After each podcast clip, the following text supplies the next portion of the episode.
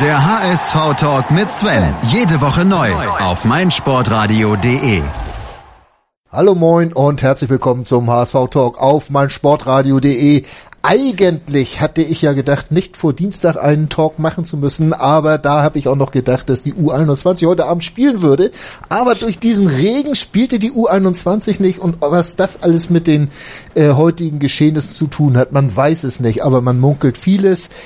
Auf jeden Fall vollendete Tatsachen, Hollerbach ist nicht mehr da, Bruchhagen ist nicht mehr da, Todd ist nicht mehr da, aber der HSV-Talk ist noch da und Matthias Mees ist wieder da. Und als er das letzte Mal da war, da waren sie noch alle da.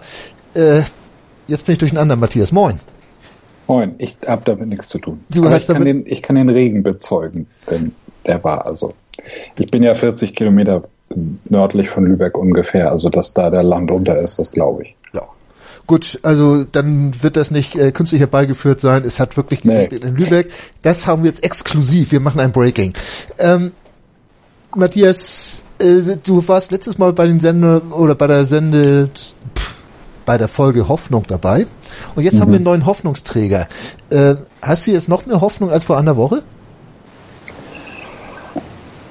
Äh, ich ich habe die ganze Zeit im Hinterkopf, dass das Spiel gegen Bayern München, auf das wir vielleicht auch kurz kommen werden, eigentlich an der Hoffnung nicht viel geändert haben dürfte. Aber wolltest du nicht erstmal Tanja begrüßen? Wollte ich. Aber äh, ich, mir, mir ich, ich habe nicht weniger Hoffnung als vor einer Woche, um deine Frage zu beantworten. Nein.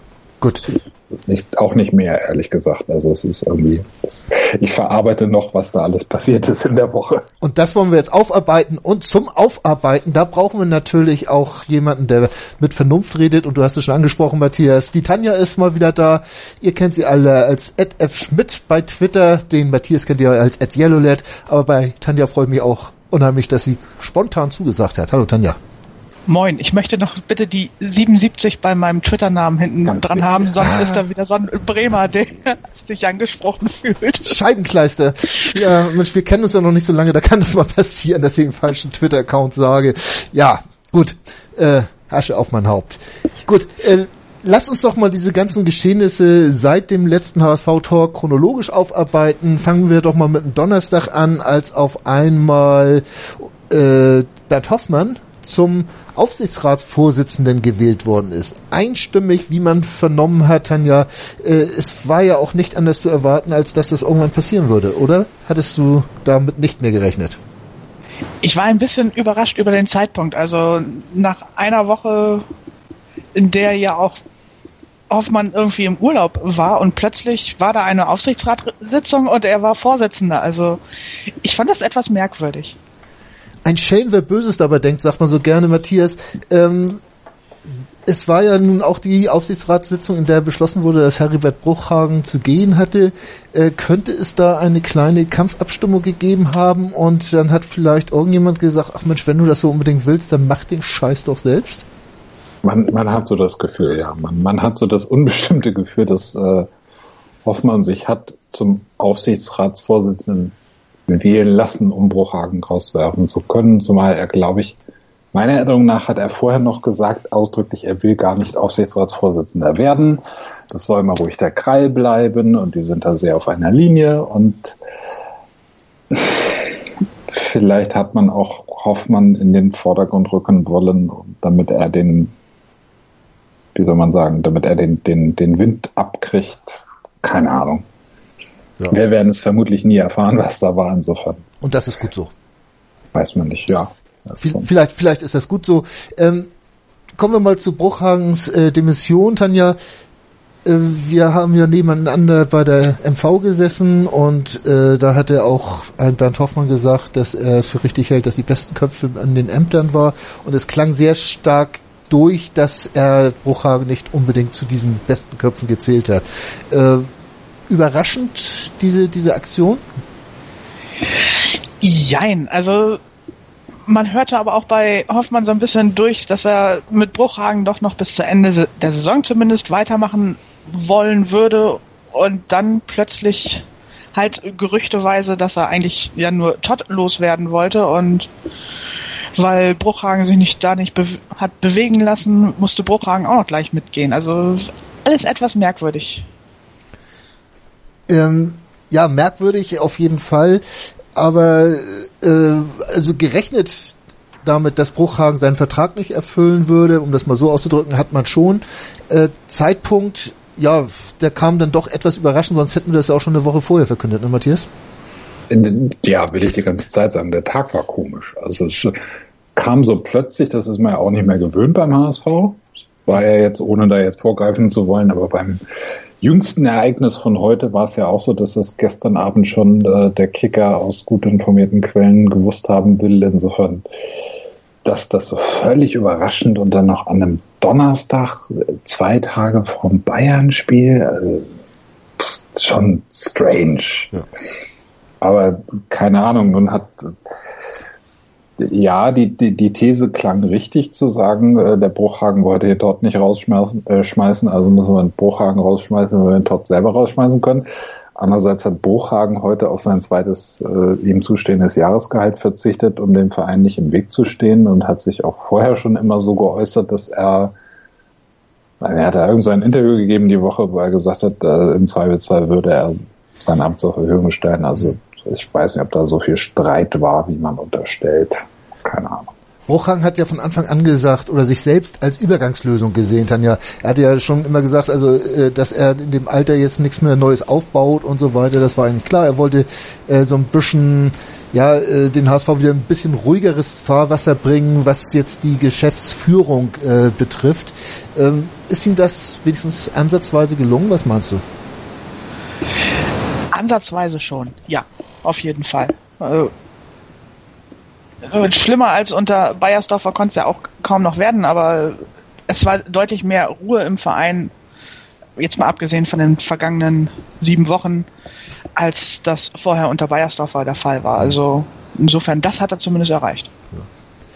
Ja. Ähm, dass das Todd gehen musste dann oder dass, dass äh, Frank Wettstein dann Todd entlassen hat, äh, das hat wirklich überhaupt kein ähm, überraschen können, äh, wenn man sich diese ja, die, dieses Dasein, hätte ich fast gesagt, von Jens Todd beim HSV mal äh, vor Augen führt. Also es gab wenige Leute, die so lange da waren, auch wenn es nicht lange war, wie Jens Todd, die eigentlich so wenig Fußspuren hinterlassen haben, Matthias. Oder sehe ich das falsch? Das habe ich neulich auch überlegt, wo ich dachte so, was hat der eigentlich gemacht? Er kam vor dem letzten Wintertransferfenster. Da war Papadopoulos schon eingetütet und Mavrei schon lange eingetütet und Walassi war eigentlich schon fertig ausgehandelt. Ich glaube, Todd durfte noch unterschreiben und ist dafür auch einmal nach Brasilien geflogen, aber so richtig was gemacht hat er dann nicht. Und dann kam dieser Sommer und in dem ging ja nicht viel, weil man sich entschieden hat, wir gehen nicht zu Onkel Klaus Michael und betteln um Geld, sondern wir gucken mal, wie weit wir mit den paar Kröten kommen, die wir haben. Das heißt, er hat Van Drongelen verpflichtet, was eine der besten Verpflichtungen der letzten Jahre war für meine Begriffe und ansonsten eigentlich wieder nicht so viel. Pollersbeck und Hahn. Pollersbeck und Hahn, wobei ich glaube, Hahn äh, auf die Idee ist Gistel gekommen. Ja, und hat, hat dann doch so nochmal Kühne angehauen. Ja. Hat dann doch nochmal Kühne angehauen und Poller, ja, Pollersbeck ist ja vielleicht auch eine Top-Verpflichtung und äh, Saliovic dürfte auch mehr so in die Gistol-Ecke gehen. Also man hat nicht das Gefühl, dass Jens Todd, also ich würde nicht von einer Ära Todd sprechen. das, das hast jetzt du jetzt aber so fein ausgedrückt. ich würde auch nicht von einer Ära Hollerbach, also das waren halt auch nur sieben Wochen und äh, wir sind nicht so richtig schlau geworden aus ihm und äh, greif jetzt nicht vor, wir gehen jetzt hier chronolo oh, chron oh, chronologisch ja. vor, ne? Das ist so das Ding mit der Uhr. Ähm, Logik? Logik. Hilfe. Ja, selbstverständlich. Ich muss hier ein bisschen euch zur Ordnung rufen. Ähm, ja, Tanja, jetzt, wenn, wenn wir den Donnerstag mal zusammenfassen wollen. Äh, wir haben jetzt gesagt, das Datum als solches überraschend. Ähm, da wird irgendwo wahrscheinlich intern Querelen gewesen sein, dass das äh, die, die, die neuen Machtverhältnisse, also so die, die Troika Hoffmann, Wettstein ist dann nur ein Duo, ne? Gibt's da noch einen dritten, vielleicht Peters noch. Nehmen wir den, äh, um mal eine Troika draus zu machen. Äh, mit, mit Bruchhagen äh, und Todd nicht mehr übereingekommen sein und deswegen musste irgendwas passieren. Ganz schnell. Ja. Ja. man konnte auch, wenn ich kurz zwischengrätschen darf, also ich war nicht bei der MV bekanntlich, weil ich nicht mal Mitglied bin, aber ich hatte so den Eindruck, der Hoffmann hatte einen gewissen Aktionismus. Ja, der kam bisschen, und ja. du, du merktest diese Vorstellung, jetzt bis Saisonende nichts zu machen, das behagte ihm gar nicht. Und so gesehen, ja, vielleicht kam das auch ein bisschen daher, dass er gesagt hat, wir wollen jetzt was tun, wir wollen jetzt was machen, wir wollen jetzt was machen. Und die Herren Todd und Bruchhagen in einer gewissen Apathie vielleicht gesagt haben, oh, erstmal die Saison zu Ende bringen. Vielleicht war das, wir werden es nicht rausfinden. Aber Irgend sowas wird es gewesen sein. Ähm, die, dieses diese Neuausrichtung. Es ist ja, jeder neue Anfang muss ja ein neues Wort auch in sich bergen. Eine Neuausrichtung haben wir jetzt beim HSV, Tanja. Ähm, kannst du die, diesen, diesen Willen zur Neuausrichtung mal wieder nachvollziehen? Ähm, gehst du da ein Stück weit mit? Äh, ja, ich meine, was willst du machen? Du kannst ja das, was da im Augen oder bis vor kurzem ablief, nicht mehr schönreden. Wir sind 17. Da ist herzlich wenig Hoffnung, dass das nochmal irgendwann besser wird. Vielleicht sind wir heute Abend auch noch 18. Also irgendwas musst du ja machen. Also da geht ja, ging ja vorne und hinten nichts. Auf dem Platz und auch außerhalb. Um, um dieses Thema vielleicht nochmal abzuschließen, Bruchhagen, Todd, weil ich glaube, viel zu bereden gibt's da gar nicht mehr. Man kann eigentlich davon ausgehen, wenn Jens Meyer äh, Vereinspräsident gewählt als Vereinspräsident bestätigt worden wäre, äh, dass dann vielleicht auch Bruchhagen und Todd noch im Amt wären. Matthias, geht's dir ähnlich? Das weiß ich nicht. Das habe ich gestern, glaube ich, schon bei dir auf Twitter gelesen und gedacht, stimmt das? Aber ja, wahrscheinlich, weil wie gesagt, ich hatte das Gefühl, der Hoffmann hatte einen gewissen Aktionismus und den hätte Meyer wahrscheinlich nicht gehabt. Und Meyer ähm, war generell meinem Empfinden nach immer ein sehr ruhiger Präsident, hätte sich wahrscheinlich auch nicht zum Aufsichtsratsvorsitzenden wählen lassen. Insofern. Durfte er ja auch nicht. Ja. Tanja, aber äh, du hast es ja auch mitbekommen. Er hat ja auf der MV hat Meyer ja äh, Bruchhagen eigentlich in den höchsten Tönen gelo gelobt für für äh, sein, sein, seine Ruhe und Besonnenheit und richtiger Mann jetzt bei diesem äh, ja welligen Fahrwasser oder wie die das da ausgedrückt haben. Äh, gehst, gehst du damit, dass, dass das eventuell so gekommen wäre, wie ich das eben angedeutet habe? Ich glaube, dass Meyer noch besser hätte auf Bruchhagen einwirken können, um Todd zu feuern. Und ich glaube, das hätte er auch gemacht. Hm. Also wären wir wahrscheinlich mit Bruchhagen noch zumindest bis zum Sommer weitergegangen. Vielleicht hätte er auch seinen Vertrag erfüllt, weiß man nicht. Aber ich glaube auch, ich glaube schon, dass Meyer jetzt reagiert hätte in der Situation. Alles klar, dann würde ich sagen, lassen wir das Ganze so stehen und wir haken mal den Donnerstag ab und holen einmal tief Luft und machen damit einen etwas verkorksten Sonnabend weiter. 90 Plus On Air. Der Podcast rund um den internationalen Fußball auf meinsportradio.de. Verstand trifft Schlagkraft. Schachboxen. Die Offenbarung der Grenzen der menschlichen Leistungsfähigkeit. Der Intellectual Fight Club 10. Am 16. März ab 20 Uhr. Live aus dem Festsaal Kreuzberg in Berlin. Live auf meinsportradio.de. Im Web und in der App. Zurück beim HSV Talk auf meinsportradio.de. Bei mir zu Gast heute sind die Tanja F. Schmidt 77 bei Twitter und der Matthias at YellowLed. Mein Name ist übrigens, ich habe es wie immer vergessen, das am Anfang zu sagen, Sven Schulze at SvenGZ bei Twitter. Auch mir dürft oder könnt oder sollt ihr folgen. Ähm, der Sonnabend ist jetzt dran. Ähm, was ich jetzt allerdings noch vor dem Sonnabend setzen möchte, das ist die Spieltags-PK, weil das ja irgendwo dazu äh, gehört. Äh, und da habe ich mich erschrocken, in was für einem Zustand äh, Bernd Hollerbach da saß. Ich weiß nicht, ob ihr euch das vielleicht im Real Life nochmal angeguckt habt oder oder mitbekommen habt, Tanja. Ich weiß es nicht, wie sieht's bei dir aus? Ich hatte das gesehen, ich hatte schlecht Wetter den Tag, ich war zu Hause, durfte es live sehen und war entsetzt. Ich habe es mir nicht angeguckt, auch nicht im Real Life, aber ich habe die Aussagen gelesen und dachte mir so, wo ist die Kampfansage? Also selbst gelesen sah es noch sehr unmotiviert aus. Und hättest du ihn gesehen, hättest du, ne, also da war keine. du hast es gesehen, ich, ne? ich habe es mir hinterher angeguckt, er war völlig apathisch. Er hat, äh, du hast gemerkt, ihn hat das geschockt, ja.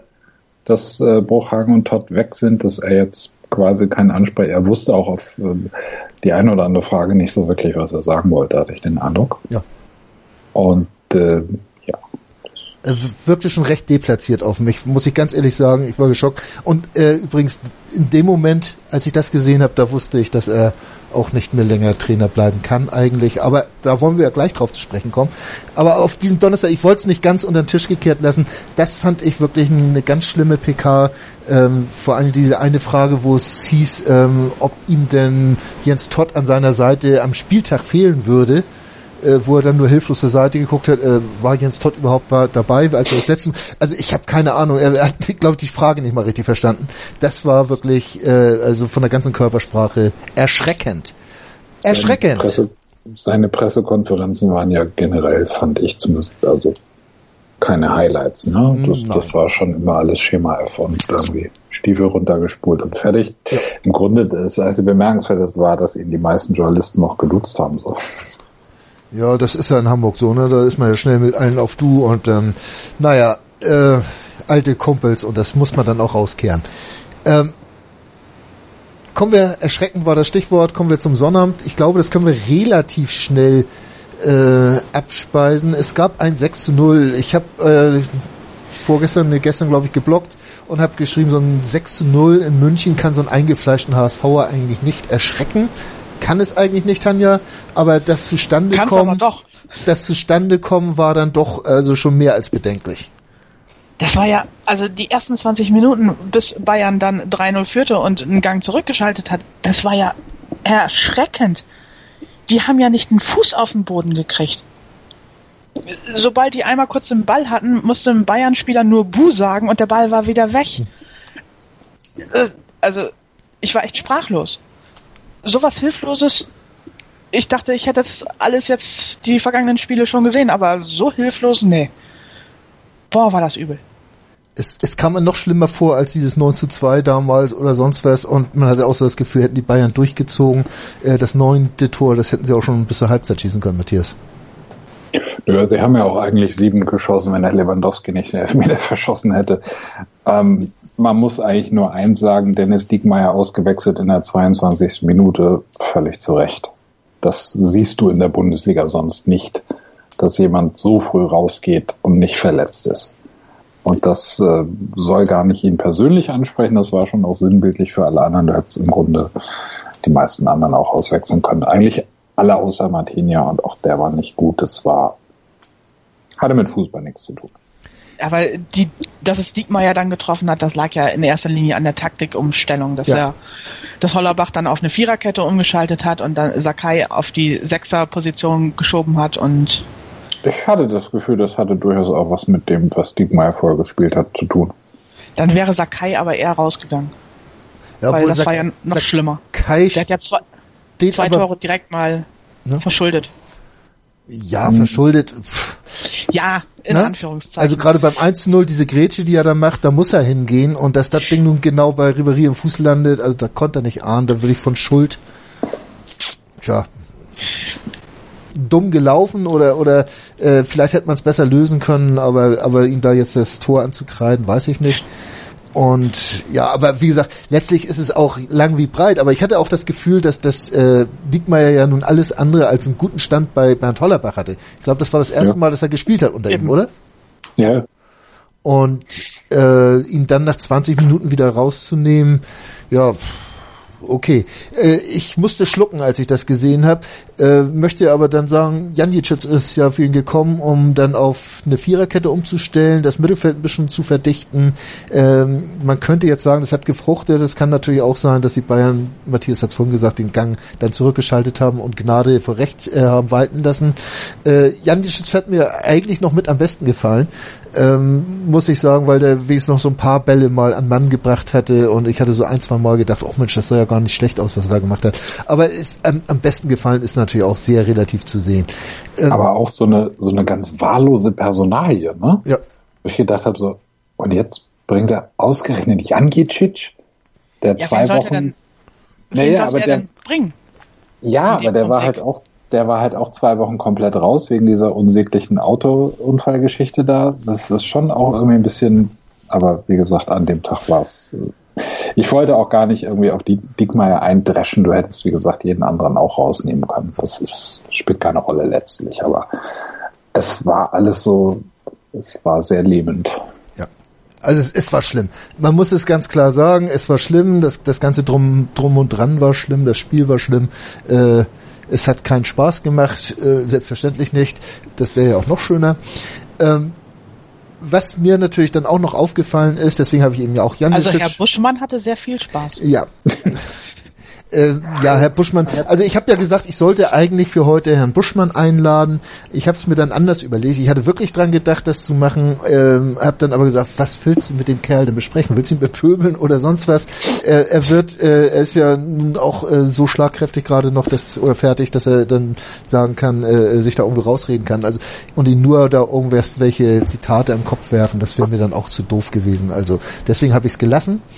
Ähm, zumal ich auch gerne über den HSV reden wollte und nicht eine äh, Medienkritik machen wollte. Aber das, was die sich da geleistet haben bei Sky, das war schon Hammer, ne? Muss, muss man sagen. das war echt übel.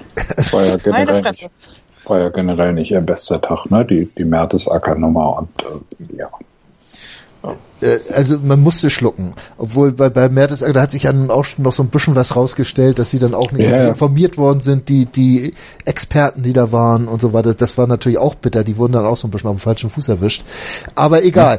Äh, Buschmann, der hat sich richtig gefreut, dass er gerade dieses Spiel kommentieren durfte und diese Freude, an der hat er uns teilhaben lassen und ja, Mensch, ich gönne ja eigentlich jedem seinen Spaß. Schön, dass sich jemand über dieses Spiel freuen konnte.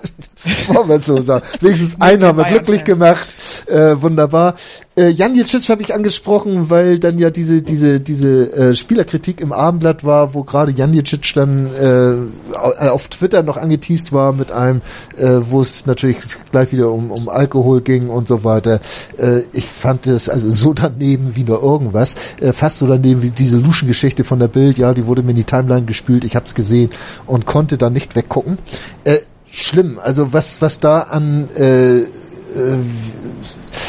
an, an Geschichten wieder lief, also das Also schlimmer an dieser Abendblatt äh, Einzelkritik fand ich übrigens die Kritik am Wanjomann.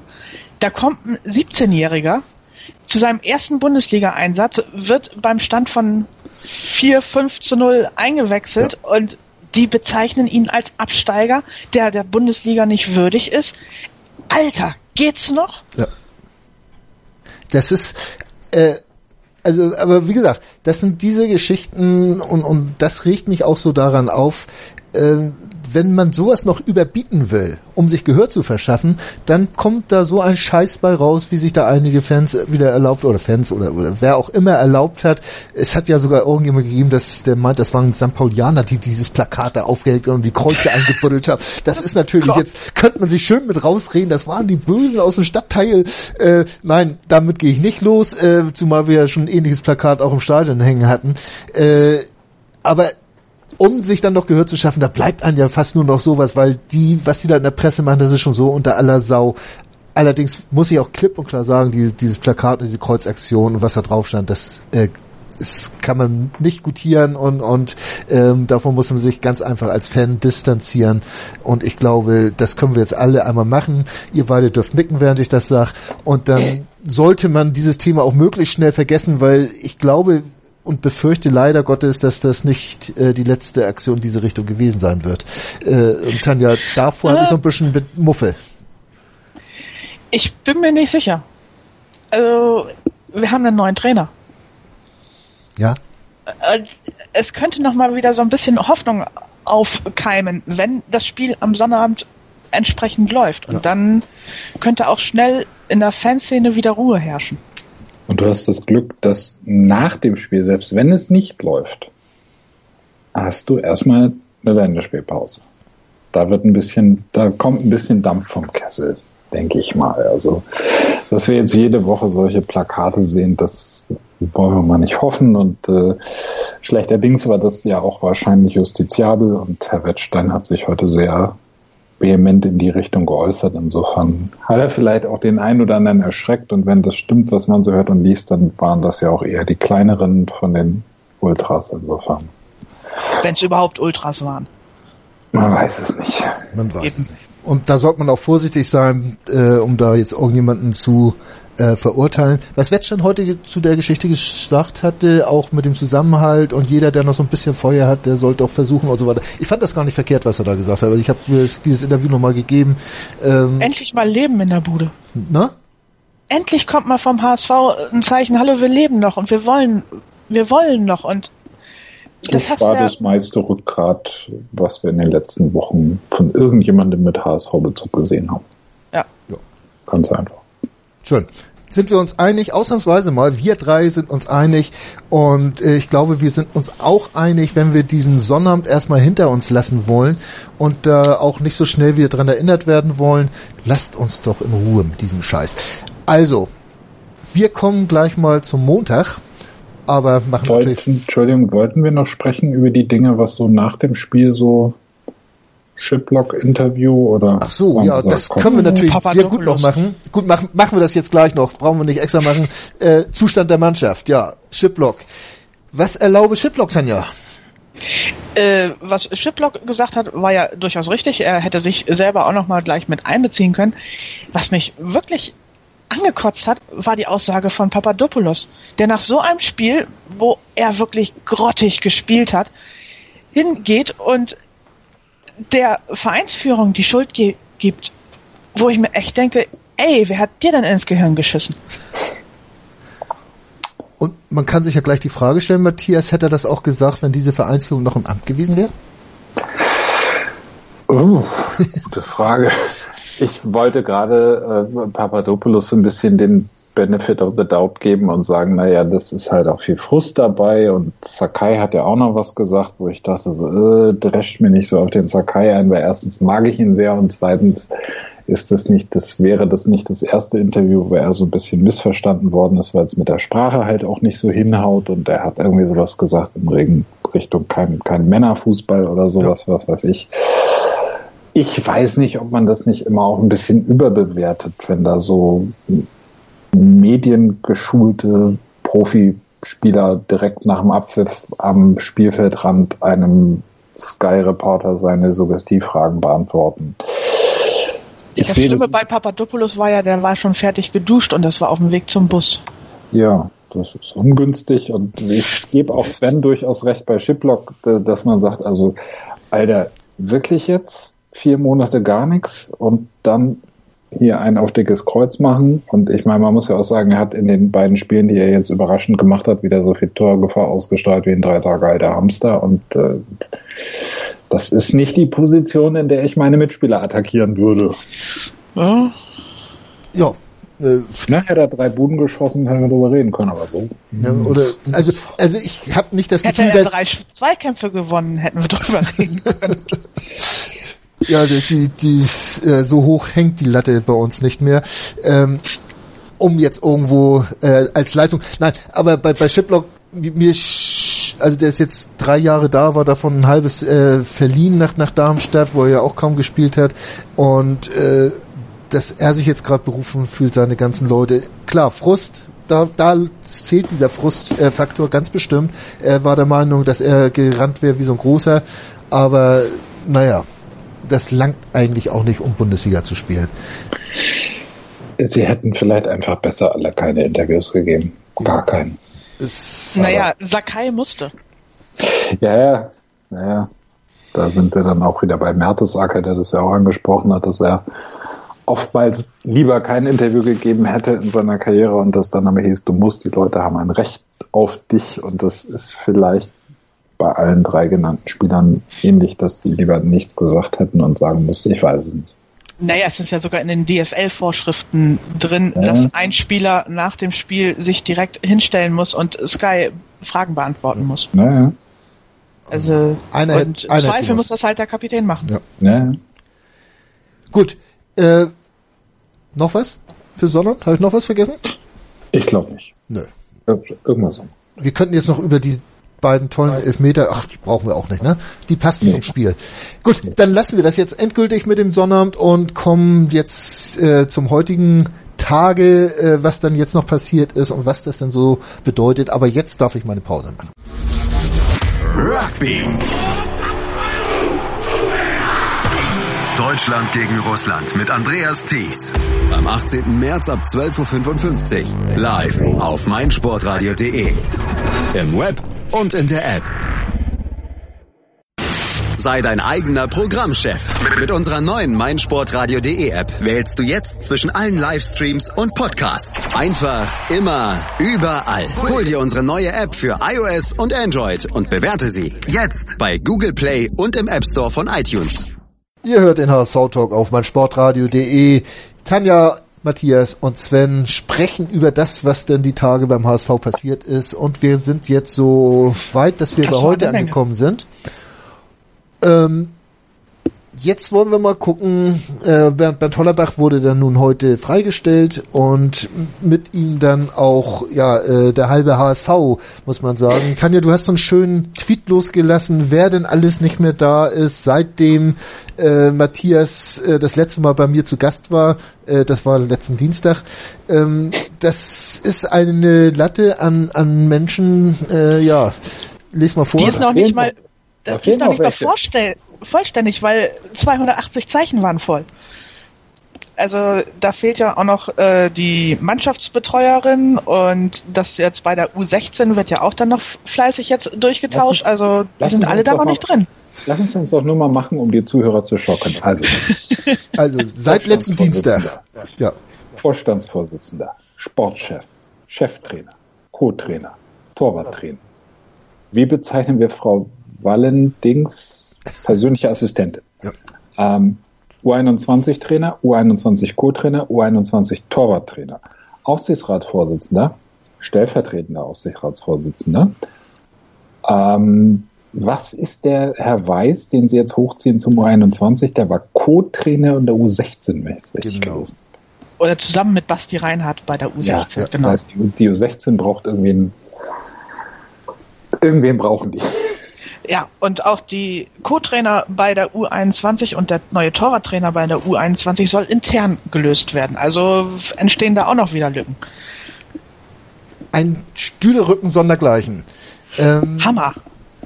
Reise nach Stellingen.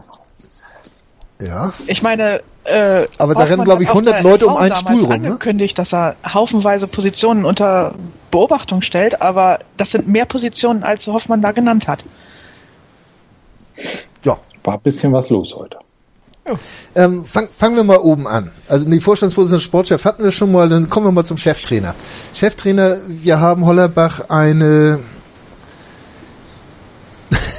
äh, wie, wie wollen wir seine Amtszeit hier nennen? Ich hätte jetzt fast durchwachsen gesagt, aber das wäre so so überzogen positiv gewesen. Nein, ein, eine wirklich bescheidene Amtszeit äh, muss man ihnen attestieren. Ähm, und äh, nach den letzten Äußerungen, ich hatte das kurz noch angedeutet, oder wir hatten das kurz noch angedeutet bei seinen, gerade bei dem, äh, bei der Spieltags-PK, da war er auch nicht mehr zu halten, gerade als sich das dann so eins zu eins auf die Mannschaft abgefärbt hat. Äh, Einsprüche dafür, Matthias? Sieben Wochen Apathie letztlich. Also, äh, nee, Apathie nicht, aber wir sind, eigentlich sind wir sieben Wochen aus ihm nicht schlau geworden. Ja. Ja. Also weder was sein System betrifft, noch was die Weiterentwicklung der Mannschaft betrifft oder einen Spielplan betrifft. Also Haben Sie ihn Ja. dafür geholt? Ich denke immer, Sie haben ihn in erster Linie geholt. Ich meine, es ist so komisch, dass das, was er erreicht hat, eine gewisse defensive Stabilität, das war eigentlich nicht wirklich nötig. Also Nee. das, die. Abwehr war vorher kein Bollwerk, aber sie war stabiler als die letzten Jahre davor und eigentlich hätte die Mannschaft in der Offensive was gebraucht und dafür steht Hollerbach nun mal gleich gar nicht. Und dann glaube ich, sie haben ihn so ein bisschen als Motivator oder sowas geholt, aber das scheint ihm überhaupt nicht gelungen zu sein. Dafür hat er irgendwie ein paar Spiele enteiert und andere irgendwie, ja, er ist der Walassi-Flüsterer. aber sonst, äh, nee, nicht. Das ist, man weiß es nicht. Äh, also ich denke auch, wenn wir können das jetzt hin und her äh, drehen und was er denn vielleicht auch gewollt hat oder nicht. Ich war, wenn ich ehrlich bin, maßlos enttäuscht davon, wie er sich in der Öffentlichkeit gegeben hat. Ich habe zumindest, also dass er nicht der große äh, Redner ist, okay. Aber dann, dann muss da wenigstens mal so ein kleines Blitzen äh, in den Augen sein. Ich sag mal, wie so ein Thorsten Legert oder was weiß ich, äh, der nun auch äh, irgendwie, dass, dass man dann irgendwie so, so die, dieses Vertrauen hat, da, da ist jemand, der anpacken will. Und das hatte ich vom ersten Tag bei Bernd Hollerbach nicht. Man hat immer noch gehofft, dass er intern oder im Mannschaftskreise vielleicht anders auftritt. Vielleicht hat er das auch gemacht, man weiß es nicht. Aber meine Fresse war das lahm. Ich hatte so das Gefühl, dass gab früher beim HSV insbesondere diese Spieler, wo du gemerkt hast, deren Zeit ist einfach rum. Ja. Die sind jetzt irgendwie, ne, Van der Vaart war das, äh, David Jarolim war es zum Schluss, Peter Jiracek war auch so jemand, bester Mann, wo du einfach gemerkt hast, dass die waren mal gut und dann haben die irgendwie so einen Zeitpunkt verpasst und da hat die Entwicklung im Fußball sie überholt. Und ich glaube, für Hollerbach gilt dasselbe, nur als Trainer. Die, die Sorte Trainer ist einfach rum. So, ja. weißt du, so diese, diese Motivationskünstler, die irgendwie auf die Tugenden pochen, das, das ist vorbei. Ja, das naja, Motivationskünstler ist er ja noch nicht mal. Ja. Also das. Ja, aber du weißt, was ich meine. Er ist kein, äh, ja, ja. er ist kein, kein Stratege, er ist kein Tuchel, er ist kein Tedesco, er ist kein Klopp. Ja, ja, und er ist noch nicht mal Feuerwehrmann Marke Labadia, der viel, viel Blödsinn den ganzen Tag erzählt, aber zumindest seine Mannschaft motiviert bekommt. Ich glaube, das würden die Twitter Wolfsburg-Fans vielleicht auch anders einschätzen, aber. Mimi sei gegrüßt. ja, Grüße nach Karlsruhe. Ja. Immerhin hat Felix Magath recht gehabt. Hm? Der HSV wird nicht mit Bernd Hollerbach absteigen. Ja, das muss man Stimmt. Ja, gut. Äh, ich würde sagen, das ist ein gutes Schlusswort zu dem Thema. Der HSV wird nicht mit Bernd Hollerbach absteigen. Obwohl auf der Payroll ist er ja noch, wie Gistol ja auch, aber das macht ja nichts. Da kann man ja nie genug Trainer haben, falls mal wieder ein paar Stühle frei werden sollten. Ähm, Co-Trainer sind entlassen worden. Es ist normal, aber dass es jetzt auch den Torwarttrainer äh, getroffen hat, Stefan Wächter. Wir haben vorhin nachgeguckt, seit 2014 im Amt unter Zinnbauer mit hochgekommen äh, und hat dann ja auch den ein oder anderen Trainer überlebt. Äh, ja, war nicht unbedingt mit zu rechnen, Tanja, ne? Also ich hat, mich hat's tatsächlich überrascht. Äh, es ist logisch in dem Augenblick, wo Christian Tietz gesagt hat, ich möchte mein komplettes Team mit hochnehmen und da war halt auch ein Torwarttrainer mit dabei. Äh, und ich kann jetzt auch nicht irgendwie eine Lanze brechen für Stefan Wächter, weil in den vier Jahren, die er da war, ich wüsste jetzt nicht, welchen Torwart er großartig weiterentwickelt hat. Puh. Äh, nö, nö. Ich auch nicht. Ähm, aber trotzdem hat's dann überrascht und äh, man muss sagen, ähm, ja, aber nachvollziehbar ist es natürlich, dass ein Christian Titz sagt, ich möchte mit meinem Team zusammenarbeiten und so soll das dann auch sein. Äh, gehen wir mal deine Liste weiter runter. Wer, wer kommt da jetzt noch? Der Torwarttrainer, Aufsichtsratsvorsitzender, Stellvertretender, Aufsichtsratsvorsitzender hatten wir. Dann bleibt eigentlich noch der äh, gute Steffen Weiß, der Assistent bei der U16 war, äh, wie, wie das äh, so dargestellt ist, der jetzt die U21 übernehmen soll die ja eigentlich ja so gut wie nie dasteht, Matthias, und jetzt einen neuen Trainer kriegt. Die Jungs wissen ja auch nicht ganz. Ist gut. Man muss natürlich sagen, die Jungs selbst haben ja auch den Anspruch, nach oben zu kommen und sollten eigentlich dafür Verständnis haben, wenn der Trainer das macht, oder? Äh, ja, also da, da ging auch gestern irgendwie schon eine Twitter-Debatte rum, die ich nicht nachvollziehen konnte. Das ist, sehe ich vielleicht nüchterner als manche andere, aber das ist eine Ausbildungsmannschaft. Ja. Das sind, äh, das wird für meine Begriffe in den nächsten Jahren noch mehr die Quelle sein, hoffentlich aus der sich die Profimannschaft speist. Und sollte der Fall eintreten, wo ich immer noch Hoffnung habe, dass er nicht eintritt, aber dann so oder so wird ja im Sommer ein Riesenumbruch kommen und wir werden nicht das Geld haben, mal eben eine halbe Mannschaft zu ersetzen. Insofern, viele von denen werden vielleicht im nächsten Jahr im Profikader stehen. Insofern ja, das, äh, die sollten damit, also ne, es gab ja auch Leute, die jetzt fürchteten, ne, wenn jetzt die zweite Mannschaft den Aufstieg in die dritte Liga verpasst, ja, so what? Dann steigen sie halt nicht auf in die dritte Liga. Ja, der Verein möchte das gerne. Bernhard Peters hat das heute nochmal betont. Das ist weiter das Ziel. Und soweit ich Bernhard Peters verstehe, ist ja das Prinzip der Trainerausbildung beim HSV auch, dass da jederzeit einer nachrücken kann. Ne? Ja. Titz oder Tietz, wie man genau ihn jetzt ausspricht, wird er wahrscheinlich morgen in der PK selber sagen, aber der war ja auch nicht immer U21-Trainer. Der ist ja nachgerückt, weil Daniel Petrowski irgendwie eine Rückensache hatte, meine ich. Ne? Äh, nee, weil nach der vergangenen Saison wurde der Petrowski entlassen. Nee, nicht Petrowski, sondern der andere, der von oh, dessen Namen ich jetzt komplett vergessen habe. Der war auch relativ erfolgreich mit der U21, hat dann aber zwischendurch mal mit, äh, ich glaube, Chemnitz war es, geflirtet, um da Cheftrainer in der dritten Liga zu werden. Und das fand Bernhard Peters nicht so super und dann hat er ihn nach der Saison einfach entlassen. Mhm. Und dann wurde Tietz von der U16 hochgezogen auch, wenn mich nicht alles täuscht. Ja. Und er war eben auch noch nicht noch nicht lange jetzt äh, Trainer der zweiten Mannschaft und hat, was er wohl vorher auch schon mal in Homburg geleistet hat, hat also in relativ kurzer Zeit mit einer sehr neu zusammengestellten Mannschaft Erfolg gehabt. So. Und wie Gut. gesagt, ich denke, wenn die, wenn die zweite jetzt nicht den Sprung in die dritte Liga schafft, dann ist das so. Das, ja. das ist jetzt unterzuordnen. Auch unter dem Aspekt, dass, wie gesagt, ich denke, dass wir gar nicht weniger aus dieser zweiten Mannschaft wahrscheinlich nächstes Jahr im, im Profikader sehen werden, einfach aus, aus wirtschaftlichen Gründen auch. Gut, ich glaube, dann können wir diese Stühlerücken jetzt erstmal ad acta legen. Ähm, wir haben jetzt äh, alles so, so kurz mal besprochen, wer denn da alles gewechselt hat. Äh, was mich jetzt im, im nächsten Take nochmal interessieren würde, wer hat denn da jetzt überhaupt was zu sagen beim HSV und wer auf wessen Mist wächst das Ganze? Äh, nach einem kurzen Break.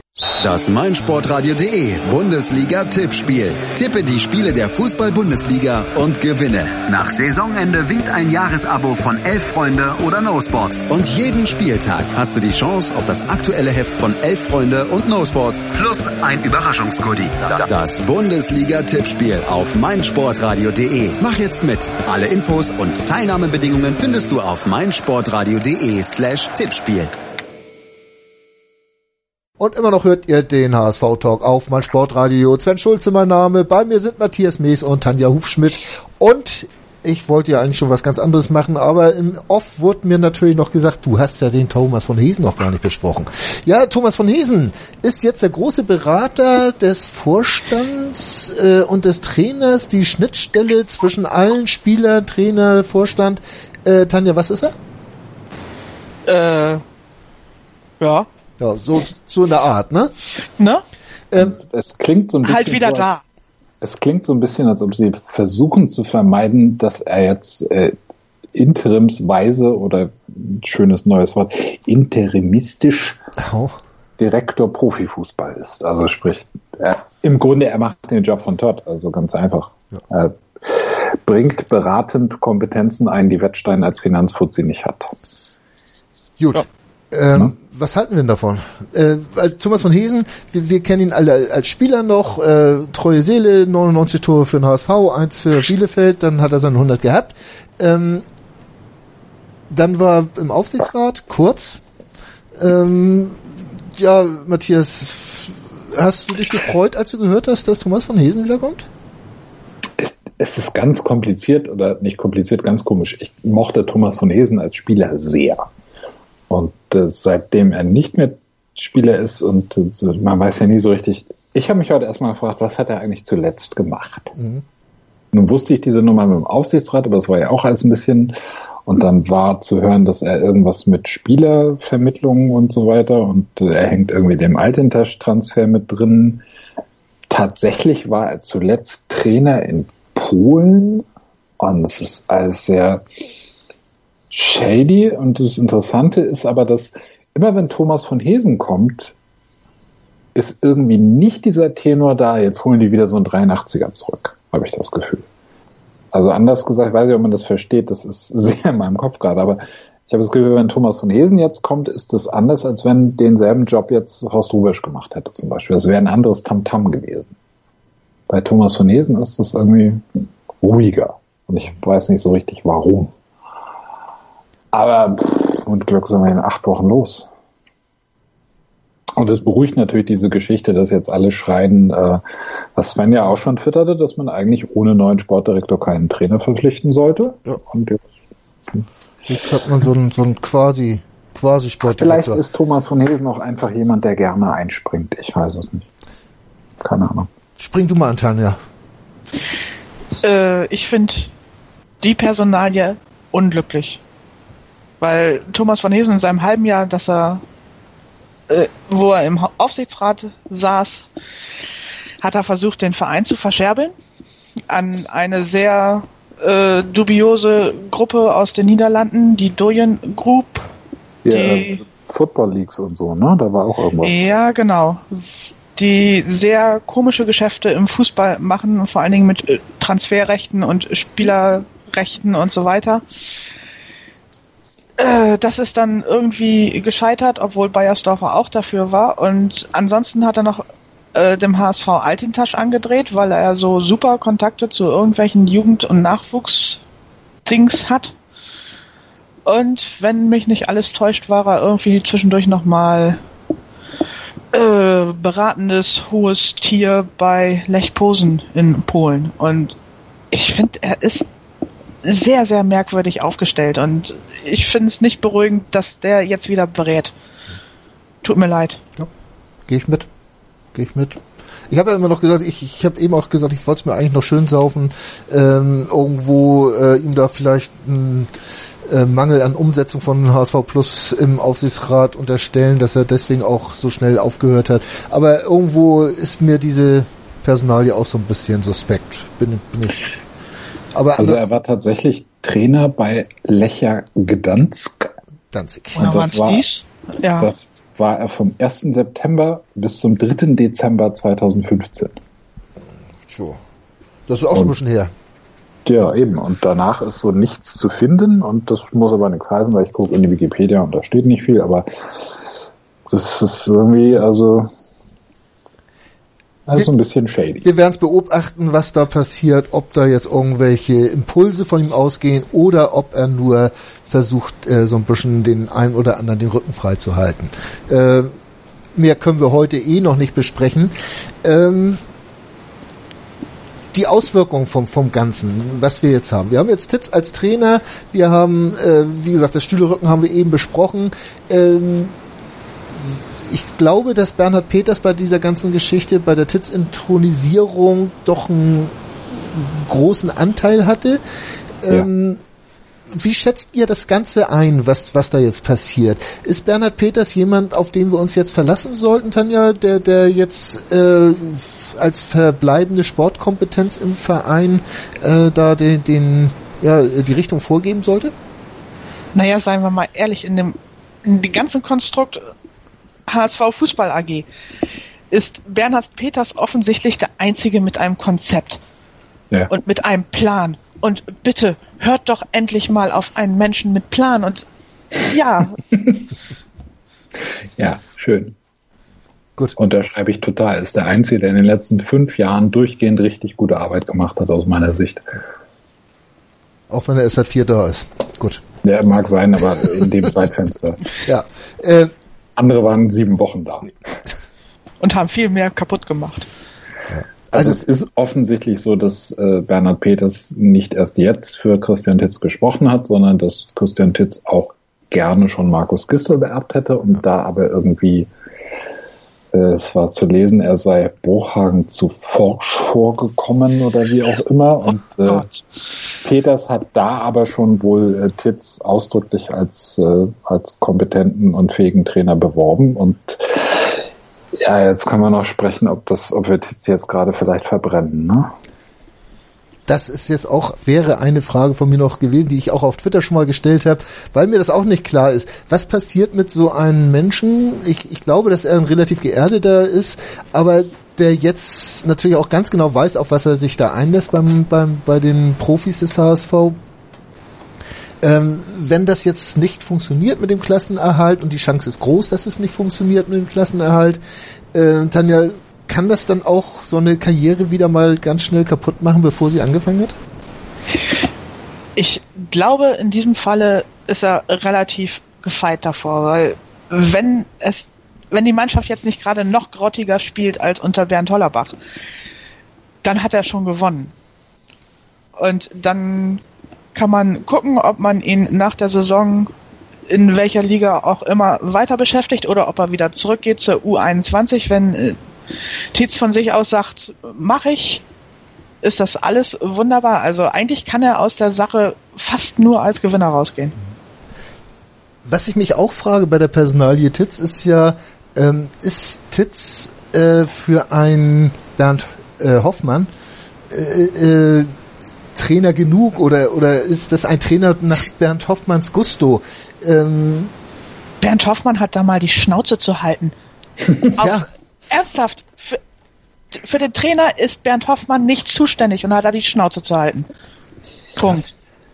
Ja. Aber er hat natürlich einen gehörigen Einfluss auf das ganze Geschehen, ähm, denke ich mir auf jeden Fall mal. Ähm, natürlich, der Einzige, der entscheiden kann, das ist momentan Frank Wettstein. Ähm, als, als Vorstandsmitglied des HSV, aber als einziges Vorstandsmitglied. Einziges Vorstandsmitglied oder als Vorstand des HSV, so kann man es ja auch ausdrücken. Ähm, aber äh, es ist ja so, dass der Aufsichtsrat noch ein äh, äh, äh, Direktor Sport oder Profifußball wieder installieren will, äh, also ein, ein Sportmanager im Vorstand mit der AG. Und wenn der installiert ist, der wird ja entweder sagen, ähm, ja, ich gehe den Weg mit einem Titz mit oder ich gehe den Weg äh, mit, mit einem Guardiola mit. Also irgendwo dazwischen wird sich ja einpendeln. Ähm, äh, glaubt ihr, dass, dass der Aufsichtsrat unter Hoffmann Titz wirklich eine Chance gibt? Die Frage ist, woran Titz gemessen werden wird. Mhm. Und dann ist die Frage, woran kannst du ihn messen? So, klar kannst du hingehen und kannst sagen, wenn der Titz den Abstieg jetzt nicht verhindert, dann ist er weg. Ja. Das wäre sehr dumm. Weil das, die, die Ausgangslage ist einfach, äh, bei aller Hoffnung, die ich selber noch, noch habe, die Ausgangslage muss man realistisch sagen, ist sehr, sehr schlecht. Jens Todd, habe ich letztes Mal schon gesagt, glaube ich, hat diesen schönen Satz gesagt, man bräuchte jetzt ein kleines Wunder und ich habe da schon gesagt, ich glaube, wir brauchen ein ausgewachsenes. Ähm, es ist auch die Frage, jetzt kannst du sagen, hm, es geht mehr darum, erreicht er die Mannschaft, kann er die Mannschaft nochmal motivieren, dass die sich nochmal ansprechend präsentiert. Aber das Ding ist, er wird ab Sommer eine völlig andere Mannschaft haben, wenn er es bleibt. Weil dass diese Mannschaft im Sommer komplett umgekrempelt wird, muss, glaube ich, jedem klar sein. Insofern, äh, das ist, das sehe ich im Moment nicht und das wurde heute auch nicht kommuniziert, glaube ich, woran man ihn eigentlich messen wird, und ich glaube, man hat bewusst vermieden, das zu sagen, weil man auch bewusst gesagt hat, erstmal bis Saisonende. Ich glaube aber, woran er wirklich gemessen wird, ist, wie viele Spieler aus der jetzigen Mannschaft sind im nächsten, in der nächsten Saison noch beim HSV. Weil Wettstein hat ganz klar gesagt, das Trainerteam darf aussortieren und wer nicht mitzieht, ja. muss gehen. Wettstein hat sehr viel gesagt heute. Ich glaube, er wird in erster Linie an dem Spiel gegen Hertha gemessen und daran, wie sich die Mannschaft da präsentiert. Und vielleicht schickt man ihn jetzt auch einfach in den Ring, um zu sagen, guck mal, wer da was taucht. Ich finde momentan, das weiß nicht, wie es euch geht, aber ich finde momentan wirklich am spannendsten, wer da Samstag aufläuft. Also das ist tatsächlich so. Bis äh, gestern dachte ich mir so, oh scheiße, nächste Woche ist ja schon wieder Heimspiel, musst du wieder ins Stadion. Mhm. Jetzt bin ich so auf den Trip, das wird spannend. Wie sieht der Kader aus? Wie sieht die Ausstellung aus? Und wie sieht die Einstellung der Mannschaft aus? Also, ich freue mich auf das Heimspiel. Auch, auch wie äh, wird Titz vom, vom Publikum aufgenommen, ne? Von, von, von den Fans und so weiter. Äh, was, was geht da so ab? Das, das, also ich finde das auch unheimlich spannend, was da äh, geboten wird am, am Sonnabend, also auch ums Stadion herum. Also ich, ich bin da wirklich mal gespannt. Äh, vielleicht, ihr habt es vorhin schon gesagt, äh, ist diese, diese Personalie Titz jetzt auch etwas, was den Verein beruhigt. Vielleicht ist das ja auch ein Punkt noch zusätzlich gewesen, ihn zu installieren. Ich weiß es nicht. Aber was da jetzt alles passieren wird. Interessant ist ja auch, wenn ich da kurz einhaken darf, Immer. er steht ja völlig für eine andere Art Fußball. Na, ich bin jetzt nicht, dass ich die zweite jetzt groß verfolge, aber die spielen halt echt offensiv. Und er hat auch auf seinen Vorstationen schon immer offensives Spiel, eins zu eins Situationen suchen, eins zu eins Situationen auflösen, Überzahl erzeugen, aber Attacke. Also ich gehe zum Beispiel davon aus, dass am Sonnabend Ab spielen wird. Ich gehe auch davon aus, dass Jatta und Ito sich im Kader wiederfinden. Und der Rest wird dann spannend. Also bei Aaron Hunt oder Saliovic bin ich mir nicht so sicher, ob die. Ich wollte so gerade sagen, Arp bin ich nicht so tausendprozentig von überzeugt, weil ich glaube, der hat vielleicht auch im Moment ein bisschen damit zu tun, dass ne, das alles ein bisschen viel wird. Ich könnte mir vorstellen, dass Luca Waldschmidt äh, eine größere Rolle spielen wird, Ja, das auch. weil ich nicht sehe, wie in dem Spiel, was Titz bevorzugt für Hand oder Salihovic irgendwie eine Rolle da ist. Das Ja. sehe ich nicht. Die sind zu langsam. Vielleicht Also kommt der auch mal auf die Idee, die ich gerne mal sehen würde, einfach nur um es mal zu sehen, dass man mal den Walassi vielleicht ein bisschen offensiver einsetzt. Wäre mal eine Idee, aber keine Ahnung, ich meine, das ist ja so eine offensiver einsetzt.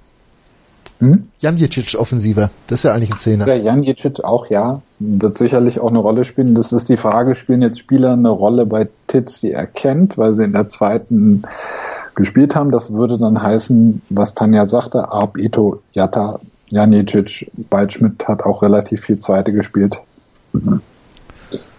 Wir werden sehen. Wir können da jetzt Ja. viel spekulieren, was wird. Es wird auf jeden Ja. Fall spannend. Holtby wird wieder Holtby, spielen. das war jetzt, das ist natürlich das Thema, was ich noch kurz ansprechen muss, Tanja. Holtby wird wieder spielen, weil die beiden sind ja die dicksten Buddies, wie jetzt überall zu lesen ist. Aber er hat sich doch gestern wieder irgendwas wehgetan. Stimmt. So, Also, Irgendwie hat er da wieder eine Fleischwunde oder sowas ähnliches. ach du Schande. hoffentlich Instagramt er die nicht wieder, ey. das war fies, oder? Äh, Fender, mit, mit was für einer Einstellung gehst du? Du hast eben gesagt, es wird spannend beim, beim, beim, zum HSV zu gehen am Sonnabend.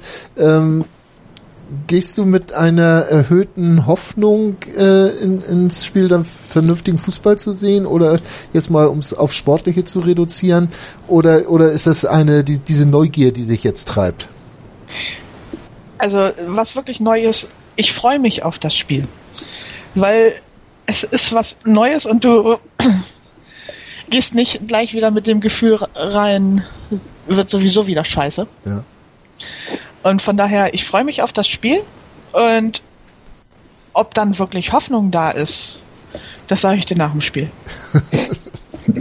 Das ist natürlich klasse. Also mit der Hoffnung, da brauche ich Matthias nicht zu kommen, das, das weiß ich natürlich.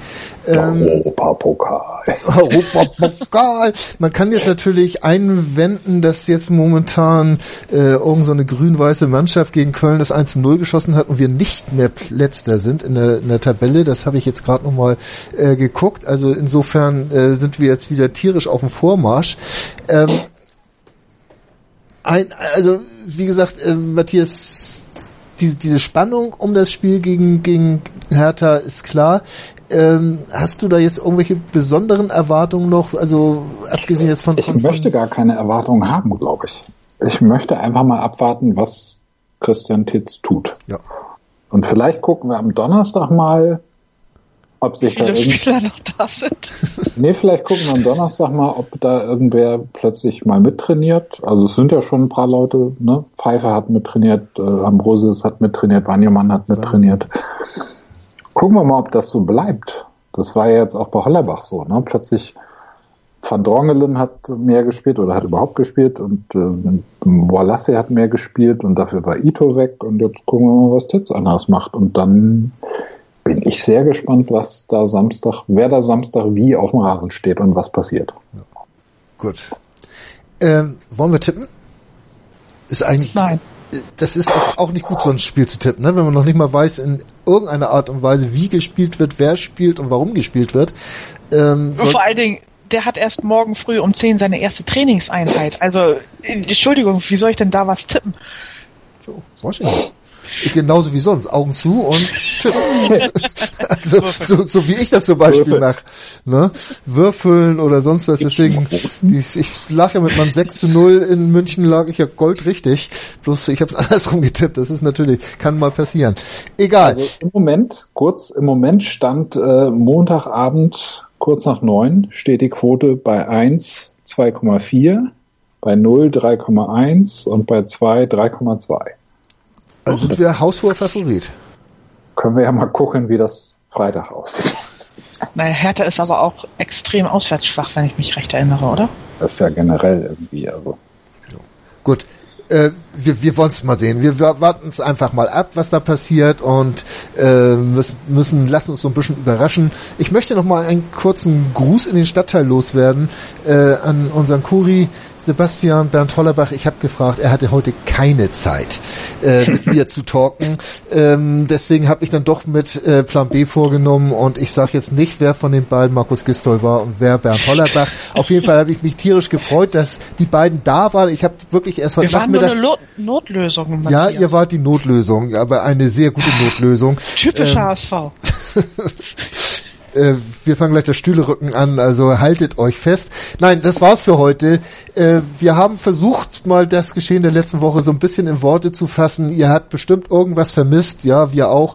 Aber äh, wir haben versucht, wirklich das mal äh, nochmal so zusammenzufassen. Mir hat's Spaß gemacht. Äh, ich weiß nicht warum. Jedes Mal wieder nach so einem Talk, da wundert einen das, dass einem das eigentlich Spaß gemacht hat, egal wie die Situation sind. Ich möchte mich ganz herzlich bei euch beiden bedanken, dass ihr da wart. Matthias Mees at Yellowlet und Tanja Hufschmidt at fschmidt77. Das war's für heute und wir hören uns bestimmt demnächst wieder hier auf meinsportradio.de beim HSV Talk. Bis dann. Tschüss.